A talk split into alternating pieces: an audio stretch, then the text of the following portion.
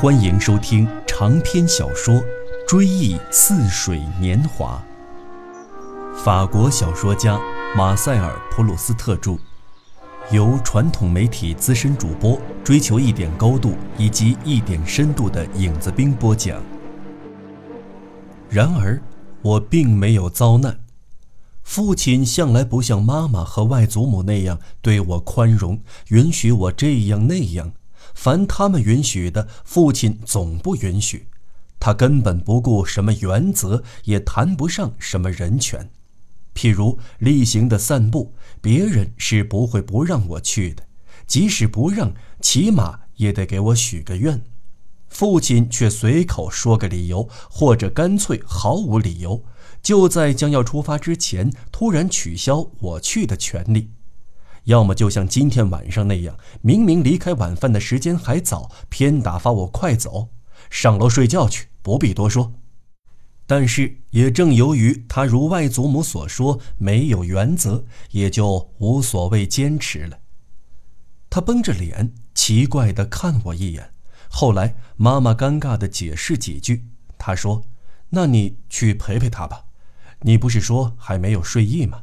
你就待在他房间里好了。”反正我不需要你照应，可是亲爱的，母亲不好意思回答说：“这这跟睡意无关，总不能惯孩子，谈不上惯。”父亲耸耸肩膀：“事情明摆着，这孩子心里不痛快，脸色那么难看，做父母的总不能存心折磨他吧？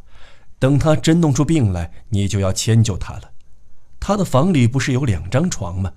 吩咐弗朗索瓦斯为你收拾一下大床，你今晚就陪他睡吧。好了，晚安。我不像你们那么好激动，我可要睡了。我还不能够感谢父亲，他凡是听到他称之为感情用事的话，只会恼怒。我不敢有所表示。他还没有走开，已经在我们跟前显得那么高大。他穿着一身白色睡袍，头上缠着淡紫和粉红两色的印度开式米头巾。自从得了头痛病之后，他睡觉总以此缠头。他的动作就像斯文先生送给我的那幅版画中的亚伯拉罕。那幅版画是根据布诺索戈索里的原作复制的。画中亚伯拉罕要撒拉狠心舍弃以撒克。这已经是很多年前的事儿了。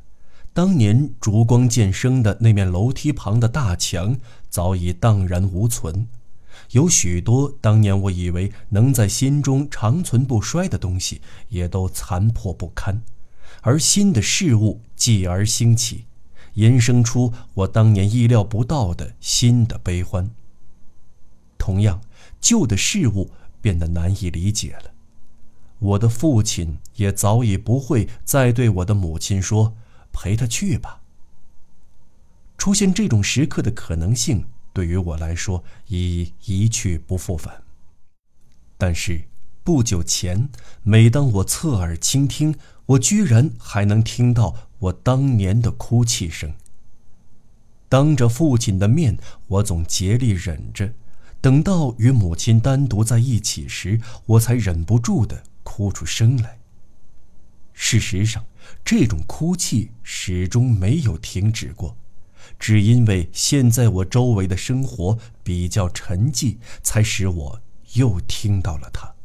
好比修道院的钟声，白天被市井的嘈杂所掩盖，人们误以为钟声已停，直到晚上万籁俱寂时，才又遐迩可闻。那天晚上，我的母亲就在我的卧室里过夜。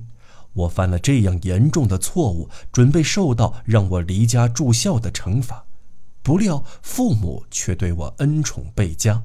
过去我做了好事，都从来没有得到这样的奖赏。我的父亲即使对我恩宠倍加，他的举止言谈仍具有专制武断、奖罚不当的成分，这已成为他行为的特征。在一般情况下，他办事多凭性之所至，难得深思熟虑。他打发我睡觉去的时候，那种态度，我称之为严厉，恐怕太过分。其实赶不上妈妈和外祖母严厉。她的天性在许多方面虽说同我很不一样，但同妈妈和外祖母就更有天壤之别。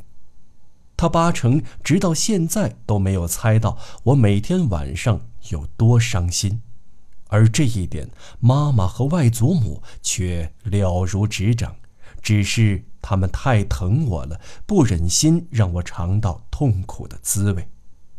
他们要我自己学会克服痛苦，以此来减轻我多愁善感的毛病和磨练我的意志。至于父亲对我的疼爱，那是另一种类型的。我不知道他有没有他们那样的勇气。他只要一发现我心里不痛快，就对我的母亲说：“去安慰安慰他。”妈妈那天晚上就待在我的房里了。弗朗索瓦斯看到妈妈坐在我的身边，握住了我的手，任我哭个不停，也不训斥我。他看出必定发生了什么非同小可的事，便问妈妈：“夫人，少爷怎么了？哭成那样？”我本来是有权盼望着妈妈来同我道晚安的。可是眼下的情况那样不同，妈妈看来不想以任何懊恼之情来损害这不同寻常的时刻，便这样回答说：“他自己也弄不明白，菲朗索瓦斯，他神经太紧张，快给我铺好大床，然后上楼睡去吧。”就这样，破天荒头一回，我的忧伤没有被看作应该受罚的过错。而是一种身不由己的病症。刚才妈妈正式承认了，这是一种精神状态，我是没有责任的。我松了一口气，我不必在苦涩的眼泪中掺进什么顾忌了，我可以痛哭而不至于犯下过错。在弗朗索瓦斯面前，我深为这种人情的复归而自豪。一小时前，妈妈拒绝上楼到我的房间里来，还不屑一答地吩咐我快睡。如今，他那番通情达理的话把我抬到了大人的高度，使我的痛苦一下子脱离了幼稚的境界，达到成熟。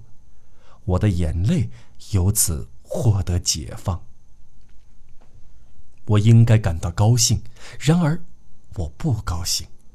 我觉得母亲刚才对我做出的第一次让步，她一定很为之痛心。他第一次在他为我所设想的理想面前退缩，他那么勇敢，第一次承认失败。我觉得我取得胜利是跟他作对，我使他的意志松懈，理性屈服，不过是因为他连续我有病，怕我伤心过度，顾念我年幼。我觉得那天晚上开始了一个新纪元，而且将成为一个不光彩的日子流传下来。倘若当时我有勇气开口，我就会对妈妈说：“不，我不要，你别睡在我这儿。”但是我深知妈妈有审时度势之明，用现在的说法就是很现实主义。这种明哲的态度使他的理想主义天性有所收敛，不像外祖母那样热得像团火。我心里有数，现在既然毛病发作，妈妈宁可让我起码得到些慰藉，免得惊动父亲。当然，在妈妈那样温柔地握着我的手，想方设法止住我眼泪的那天晚上。她的俊俏的脸庞还闪耀着青春的光彩，但是，我偏偏认为不该这样。他若怒容满面，我或许还好受些。我童年时代从来没有见到过他这样温情脉脉，这反倒使我感到悲哀。我仿佛觉得自己忤逆不孝。偷偷的在他的灵魂中画下了第一道皱纹，让他的心灵长出第一根白发。想到这里，我就哭得更凶了。这时候，我看到了从来没有以我亲昵撒娇的妈妈，突然受到我情绪的感染，在竭力忍住自己的眼泪。他感到我看出他想哭，便笑着对我说：“瞧，我的小宝贝，我的小傻瓜，再这么下去，弄得妈妈也要像你一样犯傻劲儿了。好了好了，既然你不想睡，妈妈也不困，咱们别这么哭哭啼啼的待着，倒不如干些有意思的事儿，拿出一本书来看看吧。可是偏偏房间里……”没有书。要是我把你外祖母准备在你生日那天送给你的书先拿给你，你不会不高兴吧？想好了，等到后天你什么礼物也没有，你不会失望吧？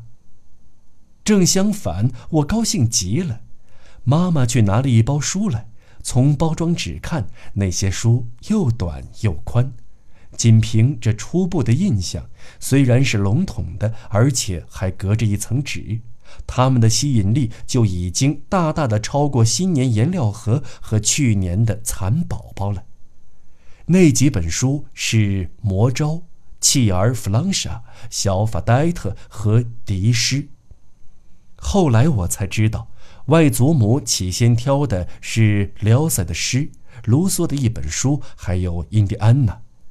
因为外祖母固然认为无聊的书同糖果点心一样对健康有害，但她却并不否认天才的恢宏气魄，甚至对一个孩子的思想都能产生影响。这种影响不见得比旷野的空气和海面吹来的风更有害于健康，更缺乏振作活力的功效。但是，当我的父亲得知他送我那几本书时，几乎把他看成是疯子，因而他只好再次亲自出马，光顾书子爵士的书店，免得我不能及时拿到礼物。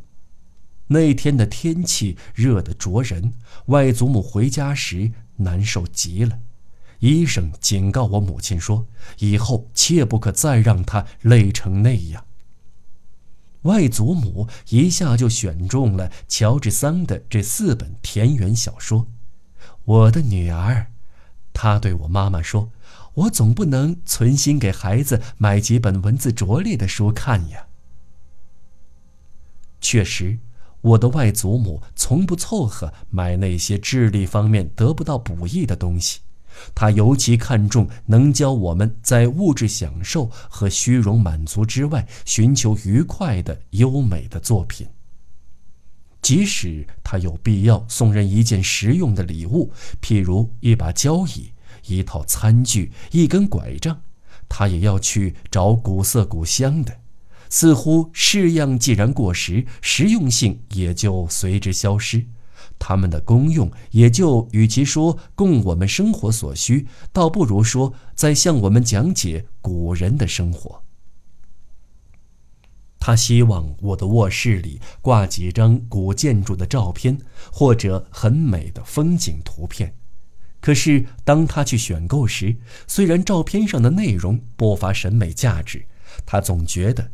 照相这种机械复制的方式，让平庸和实用过于迅速地得其所在了。他要想办法做点手脚，虽说无法完全排除商业性的俗气，但至少要削弱它，在大的方面仍用艺术来取代它，给它引进一些艺术的厚度。譬如说，不要实景照片。他问斯文。有哪位大画家画过夏尔德尔大教堂、圣克鲁大喷泉和维苏威火山？他宁可送我些油画照片：科洛的夏尔德尔大教堂、于贝尔罗北的圣克鲁大喷泉和托纳的维苏威火山。虽说仍是照片，艺术档次毕竟高了一级。但是，倘若摄影师不拍古建筑，不拍自然风景，这些都由大艺术家去描绘，摄影师只拍艺术家画下来的景物，那么他倒算做得更名正言顺了。一触及流传甚广的作品，我的外祖母就千方百计祭古溯源。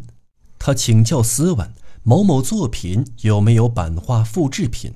倘若有，他倒更看重一些旧版画，因为在版画本身之外，另有一种价值，例如那些临摹杰作原貌的版画，而杰作原貌，今天我们已经无幸拜识了。就像摩根在达芬奇的《最后的晚餐》原作变样以前临摹刻版的那幅版画。应该说，用送礼物来理解艺术这种方法，并不总能收到辉煌的功效。提香有一幅画，画的是威尼斯，据说背景还是环礁湖。我从那幅画上所得到的威尼斯印象，肯定不如照片所能给予我的印象准确。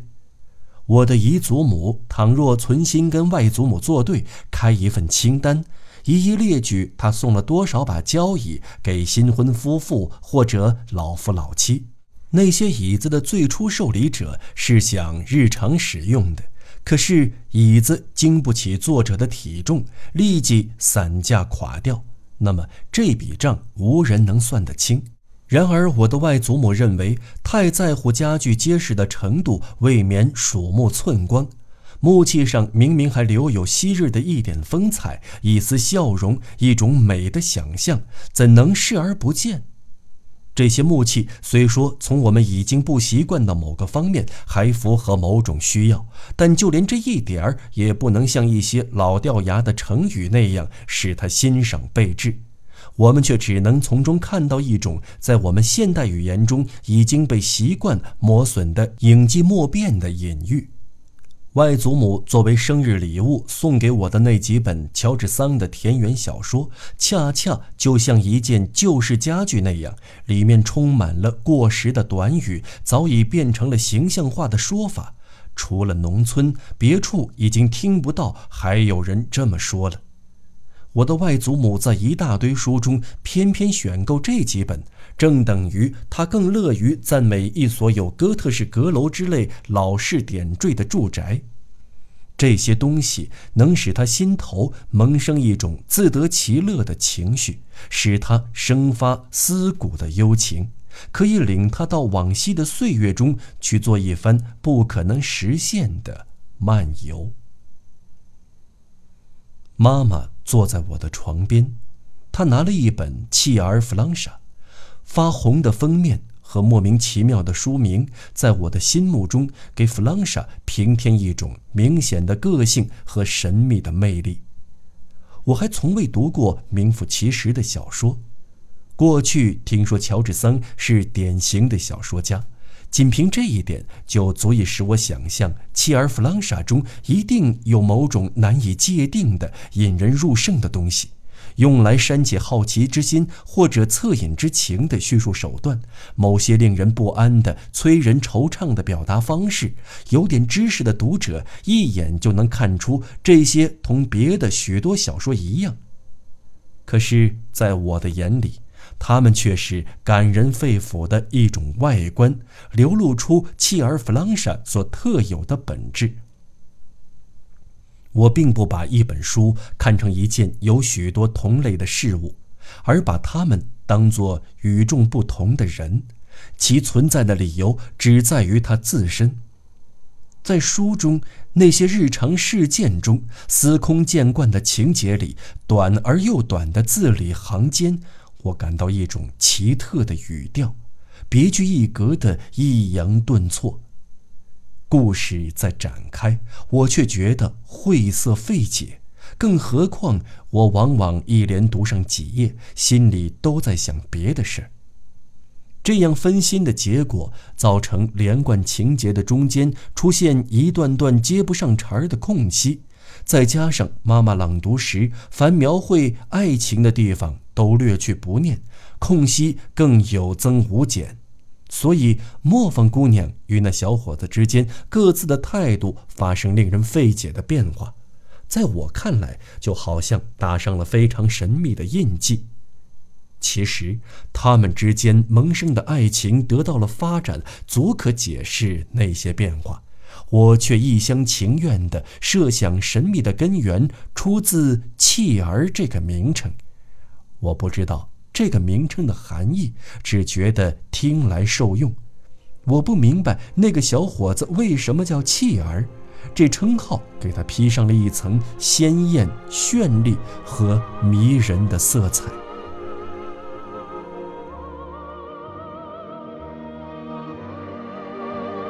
好了，朋友们，本期节目就为您先播讲到这里，我们下期节目再见。